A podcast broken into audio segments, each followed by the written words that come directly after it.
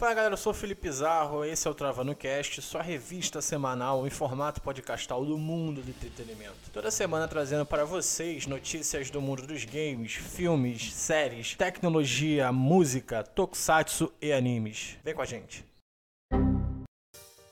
Olá Zarro, olá a todos os ouvintes do Travando Cast, meu nome é Danilo Ramiro e hoje vamos falar sobre as principais notícias da semana da indústria dos games. Vamos começar com uma notícia bem interessante que o Star Wars Battlefront ele vai ganhar novamente o seu multiplayer de forma oficial. A gente está falando aqui do Battlefront de 2002, o clássico de 2002. Os servidores dele infelizmente tinham sido desativados em 2014 e por causa da sua versão da Steam, que foi lançada há um tempinho, eles vão renovar os seus servidores. Antigamente só tinha servidores de forma customizada Agora você pode jogar novamente seu Battlefront de forma oficial. Vamos seguir com um anúncio interessante, que é um de um novo evento de games anunciado, que é o Summer Game Fest. O Summer Game Fest vai ser totalmente digital e vai ser criado pelo criador do The Game Awards, que é o Jeff Keighley. O evento vai acontecer entre maio e agosto, então durante essa época fique ligado à internet sobre esse novo evento. Outra notícia que temos aqui é que o The International 10 vai ser adiado. A Valve diz que provavelmente só vai ser realizado em 2021, que é Campeonato Internacional de Dota 2, muito conhecido pela comunidade. Ele iria acontecer entre os dias 20 e 25 de agosto em Xangai, mas infelizmente ele foi adiado por causa da Covid-19. Outra notícia relacionada à Covid-19 relacionada a eventos é a remarcação da GDC 2020. A GDC, que é Game Developer Conference, é, vai acontecer em agosto, isso a gente já sabia, mas vai acontecer 100% digital. Novamente, todos os eventos estão fazendo isso, fazendo o possível para não ter aglomerações. Outra notícia bem interessante é que o Xbox Game Pass chega a 10 milhões de assinantes, né? O serviço da Microsoft, um serviço, na minha opinião, revolucionário, eu acho muito interessante, chegou a 10 milhões. Isso a gente tem vários fatores, além das promoções diversas que temos dentro do serviço, a expansão para o PC também foi algo muito importante. Parabéns aí à Microsoft. E outra notícia muito importante relacionada à Microsoft é o Insight Xbox especial do Xbox Series X. Vai acontecer dia 7 de maio. Nesse dia eles vão fazer um grande evento que vai mostrar o Series X em ação mesmo, sabe? Com novos jogos, novas coisas. Isso vai ser bem interessante. E juntando isso, vai ter uma gameplay do Assassin's Creed Valhalla, que foi anunciado no dia 30, na quinta-feira, e que está surpreendendo muita gente pelos altos gráficos, pelas mecânicas. A gente vai descobrir tudo no dia 7. Outra notícia bem importante para os usuários de PlayStation 4 é o anúncio dos jogos da PS Plus, da PlayStation Plus, que esse mês vai ser o Farming Simulator 19 e o Cities Skyline. O Farm Simulator, como o nome já diz, é um simulador de fazenda, né? E o Cities Skyline é um jogo bem parecido com o SimCity. Então, se você gostar de jogar esse tipo de jogo, confesso que eu até gosto do Cities Skyline, nem tanto assim do Farm Simulator,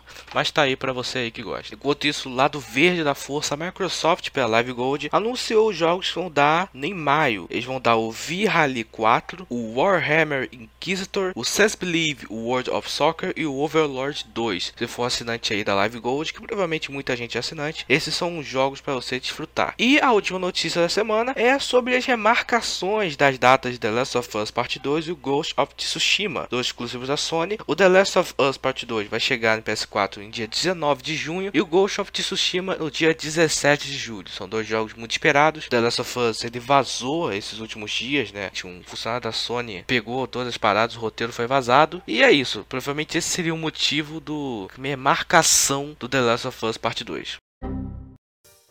Salve Zarro e ouvintes do Travando Cast. Eu sou Lucas Christie e trago as notícias mais fresquinhas do cinema para vocês. É live action que tu quer? É live action que tu vai ter.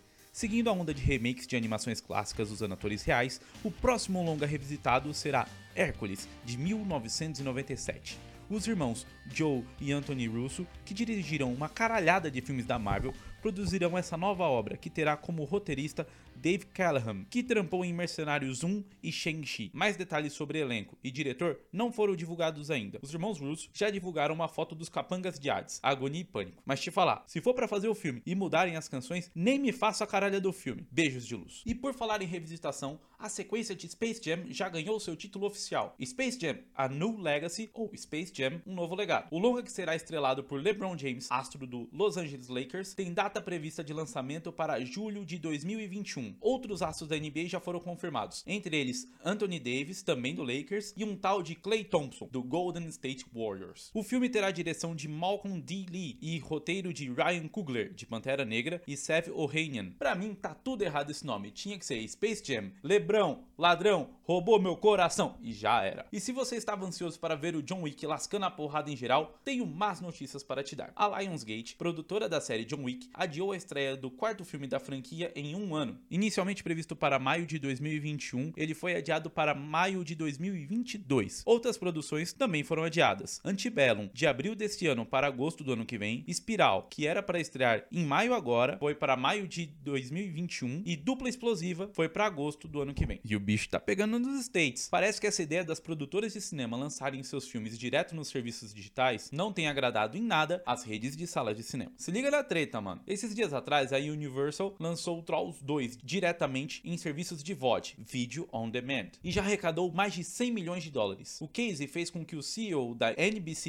Universal, Jeff Shell, anunciara em entrevista para o Wall Street Journal que após a reabertura dos cinemas, espera lançar os filmes tanto no cinema quanto nos streamings. E essa atitude não agradou em nada a rede americana AMC Theaters, que anunciou que em boicote não exibirá mais os filmes da Universal em nenhuma das suas salas de cinema. E ainda disse que essa medida será tomada para todo e qualquer estúdio que optar pela mesma opção de distribuição. E não foi só a AMC não. A Regal Entertainment, dona da segunda maior rede de cinemas do mundo, ameaçou também não exibir os filmes que desrespeitam as janelas de lançamento. A crise está tão braba que fez a academia mudar uma das principais regras de participação de filmes ao Oscar. Para não prejudicar os estúdios, eles flexibilizaram a regra de não considerar filmes lançados diretamente aos serviços digitais, já que algum deles, como a Universal, como citei anteriormente, estão lançando seus filmes em VOD, já que as salas de cinema estão fechadas. Antes, só poderiam participar obras que ficaram em cartaz por pelo menos 7 dias. Mas também não é bagunça não, não é bagunçado o bagulho não, tio. Só poderão participar filmes que seriam lançados em salas de cinemas. Já os filmes que seriam lançados só para o mercado digital continuam de fora. Lembrando que essa flexibilização só vai rolar enquanto as salas de cinema estiverem fechadas. Para fechar em alto astral, se liga no que o Chris Pratt, o nosso Star-Lord, fez. Ele anunciou em suas redes sociais que sorteará dois, dois fãs para serem devorados por um dinossauro dinossauro no próximo Jurassic World. Quem quiser participar, basta se inscrever no site All In Challenge e comprar tickets, que vão de 10 a 100 dólares. Toda a renda será revertida para ajudar ao combate do coronavírus. No vídeo, também garantiu que as cenas não serão cortadas e que os fãs ficariam facilmente reconhecíveis e identificáveis. Ele também desafiou os Vingadores Chris Evans, Robert Downey Jr. e Chris Hemsworth a criarem seus próprios prêmios. Palmas para a atitude deste homem que merece o Tocantins todo. Zarro.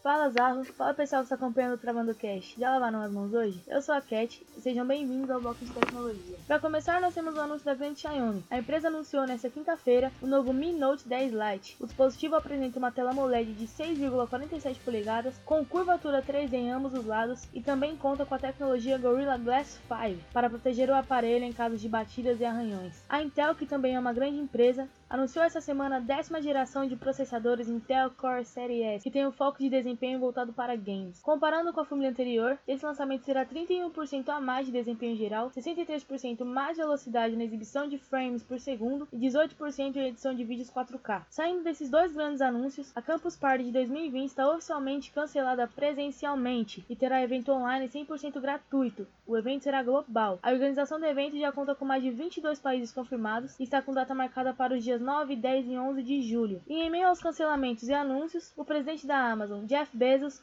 foi chamado para depor no Congresso dos Estados Unidos. A convocação se deu por conta de uma reportagem do jornal americano The Wall Street Journal, que apontou que a Amazon usou dados de vendedores independentes dentro de sua plataforma para desenvolver seus próprios produtos e competir no mercado. Com o aumento da popularidade, a fama subiu a cabeça e o aplicativo Zoom cometeu um erro em relação ao número de usuários ativos diariamente no aplicativo. Inicialmente, foi anunciado que eram cerca de 300 milhões de usuários. Após os rumores começarem a aparecer, a empresa alterou esse dado na surdina, mas não passou passou despercebido. Quem notou essa edição foi o site The Verge, que entrou em contato com o Zoom e recebeu uma resposta da companhia, alegando que reconheceu o erro. Porém, como ela não anunciou publicamente a edição e passou uma semana sendo beneficiada pela divulgação incorreta, inclusive com aumento nas ações, a empresa recebeu novas críticas. E para finalizar, o cientista-chefe da Nvidia, Bill Daly, desenvolveu um ventilador pulmonar em projeto open source para auxiliar no tratamento de pacientes com Covid-19 internados em UTIs e com graves problemas respiratórios. O custo total desse respirador é em cerca de 400 dólares, o que equivale a mais ou menos 2.200 reais. Por hoje é só, bebam água, lavem as mãos e fiquem em casa. Fala galera, eu sou o Felipe Zarro e eu tô de volta aqui para trazer notícias do mundo dos tokusatsu. E a primeira é totalmente relacionada aí a essa pandemia que nós estamos vivendo do Covid-19.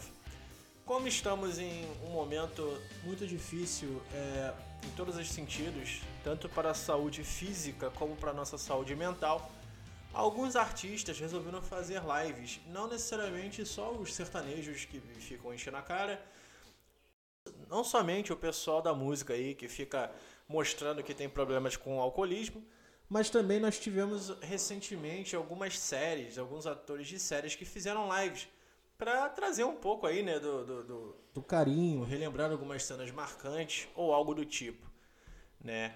E não foi diferente com o mundo do Tokusatsu. Algumas equipes, né, se reuniram justamente para mandar mensagem para os fãs, como foi a equipe de Kyuranger, Go Onger e Go Go 5. Os Metal Heroes também entraram nessa onda e também vieram dar sua mensagem. Foram eles o Jiraiya, o Giban, o Charivan, o Metalder e o Blue Beat de B-Fighter. Todos eles mandando mensagens de força, né? E pra gente tentar aí ficar um pouco mais com a mente sã, né? Nesse isolamento social que as pessoas certas estão fazendo. Também relacionado ao Covid, no Japão nós tivemos um Kamen Rider misterioso deixando presente para crianças doentes. Isso mesmo. É, nós tivemos aí uma pessoa não identificada que deixou uma caixa de papelão com vários livros ilustrados e várias histórias, né? É, e ela botou a foto né, do Kamen Rider, do original lá da década de 70, do Kamen Rider One, de um lado e o Tiger Mask do outro. Então, assim, foi uma coisa é, bem significativa, né? Porque trouxe essa mesma situação, né? Desse carinho que a, muita, muita gente, a gente está precisando muito nesse período, né? Desse isolamento social, de ficar em casa, não ter contato com outras pessoas e justamente esse cara, esse Kamen Rider misterioso, tá aí deixando presentes, né? Para as crianças em abrigos lá em Furiai, Nagoya, no Japão. E também no penúltimo episódio aí de Kira Major. Para quem não sabe, Kira Major é o Super Sentai que está sendo exibido atualmente lá no Japão. No, no oitavo episódio, o Kira May Silver foi revelado. É, o Kira, é, ele é o sexto membro da equipe e o nome dele é Takamichi Crystalia.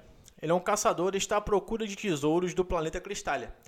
E usa a chave de transformação Shiny, Shiny Kiramei Changer para se transformar em Kiramei Silver é, ele está armado com a arma Shine Breaker, que parece uma britadeira e também tem um modo de garra. Ele também pode usá-lo para voar.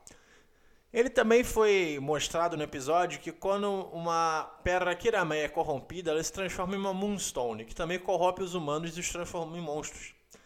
Né? Que é uma coisa bem interessante aí, que dá toda essa dinâmica de Kira que é bem interessante por sinal.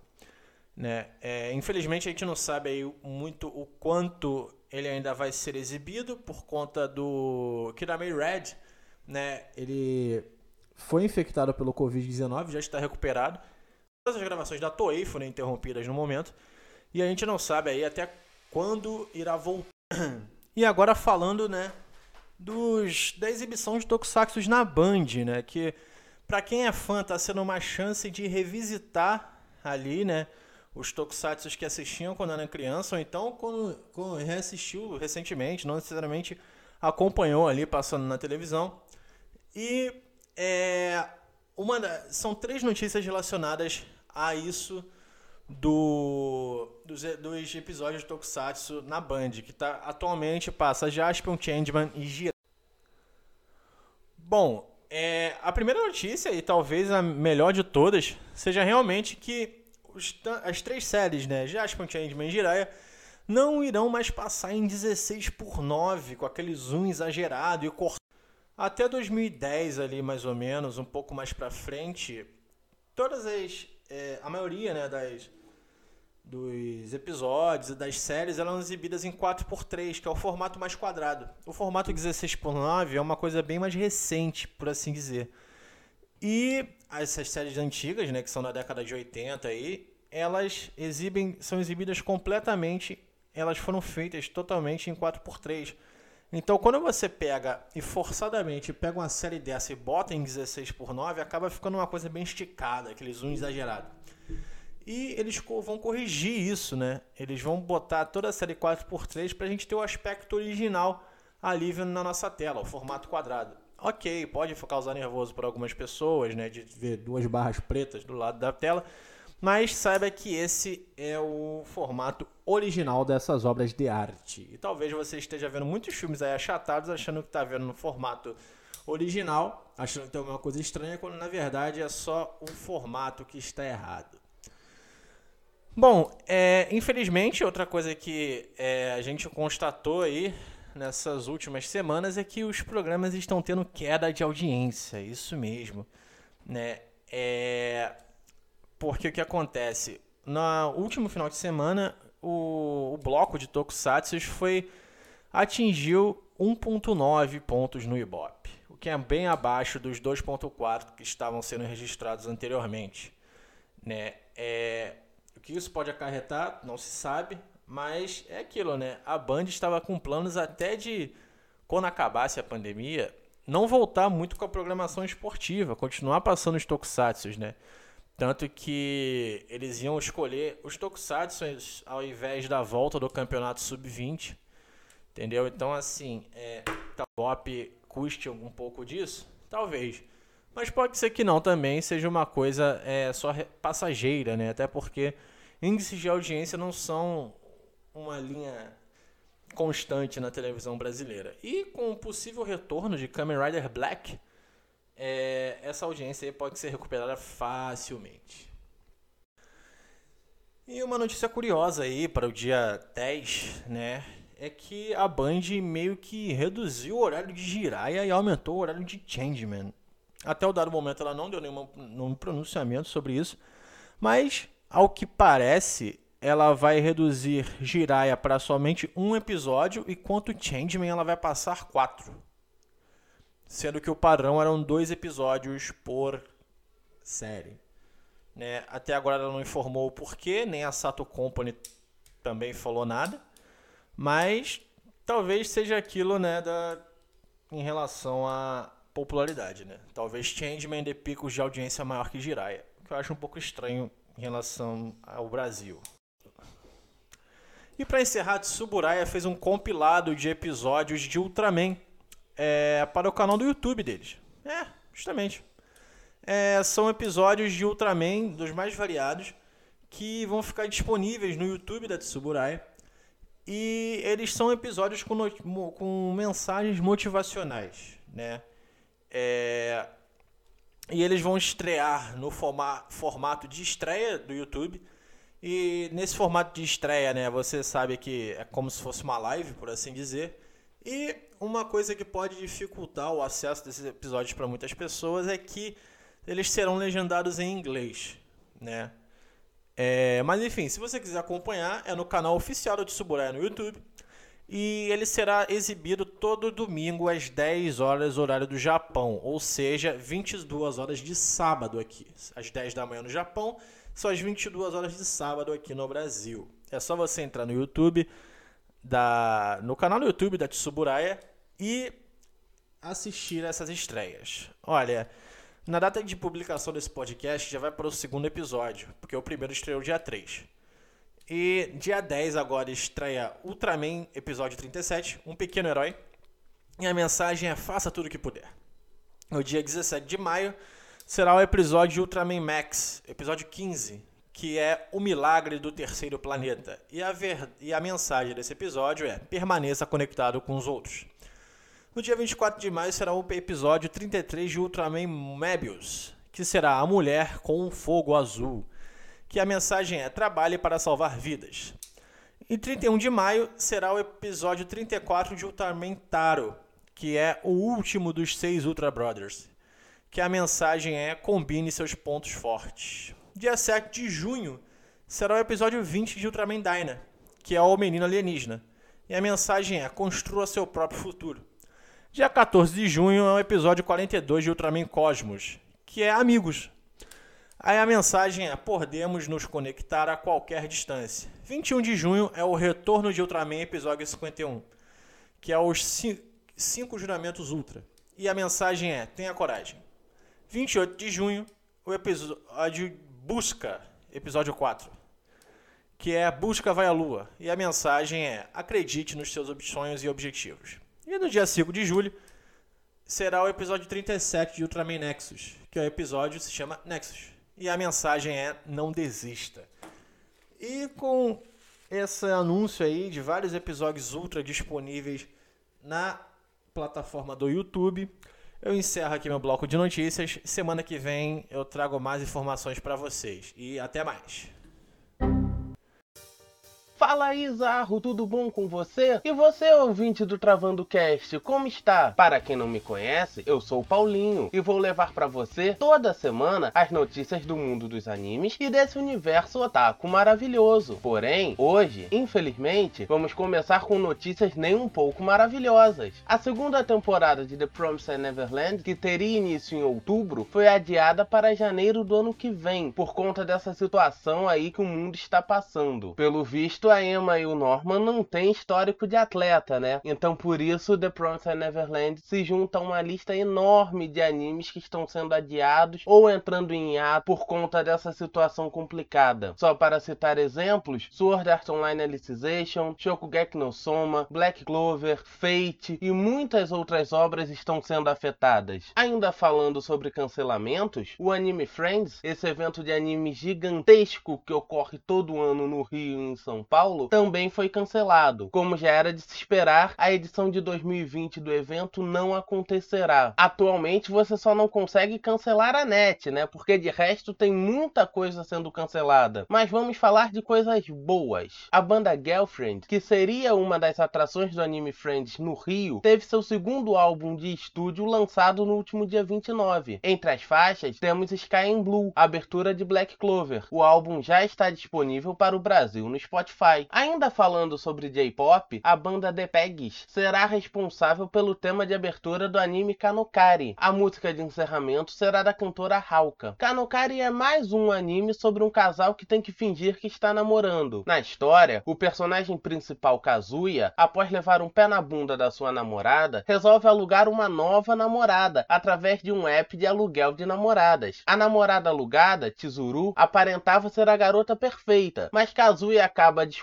que não é bem assim. Porém, nesse meio tempo, a avó de Kazuya tem um colapso e Chizuru acaba indo com ele para o hospital. A avó fica extasiada porque o neto está namorando e Kazuya não tem a coragem de contar a verdade. Então ele e Chizuru passam a fingir um namoro. Kanokari está marcado para estrear em julho, o que é muito bom porque apesar dos cancelamentos, vários animes estão seguindo e sendo confirmados. Outro anime anunciado é a adaptação do mangá Kyushi, de autoria de Itaru Bonoki. Se trata de uma comédia com vampiros melhor do que Crepúsculo. Na história, Draluk, o senhor dos vampiros, se junta ao caçador de vampiros Ronaldo, contra a vontade deste, e junto eles têm que tentar se defender de vampiros desonestos e assassinos. Mas tem dois detalhes. Primeiro, Draluk é gamer. Segundo, o senhor dos vampiros morre o tempo inteiro, vira pó se levar um leve choque. E para fechar esse bloco de notícias, temos duas coisas para falar sobre o mangá de Demon Slayer. Primeiro, Kimetsu no Yaiba recentemente ultrapassou One Piece e se tornou o mangá mais vendido em um único ano. Demon Slayer já vendeu 38 milhões de revistas em 2020, ultrapassando os 37 milhões que One Piece vendeu em 2011. O Tanjiro agora pode mandar uma hashtag segue o líder, né? Afinal, ele sempre sente o cheirinho dos Onis por perto. E a segunda notícia sobre o mangá de Demon Slayer é que ele vai acabar. Isso mesmo, a história de Kimetsu no Yaiba chega ao fim agora em maio, nas bancas japonesas, e tem tudo para fechar com chave de ouro. Esses foram os... Bem,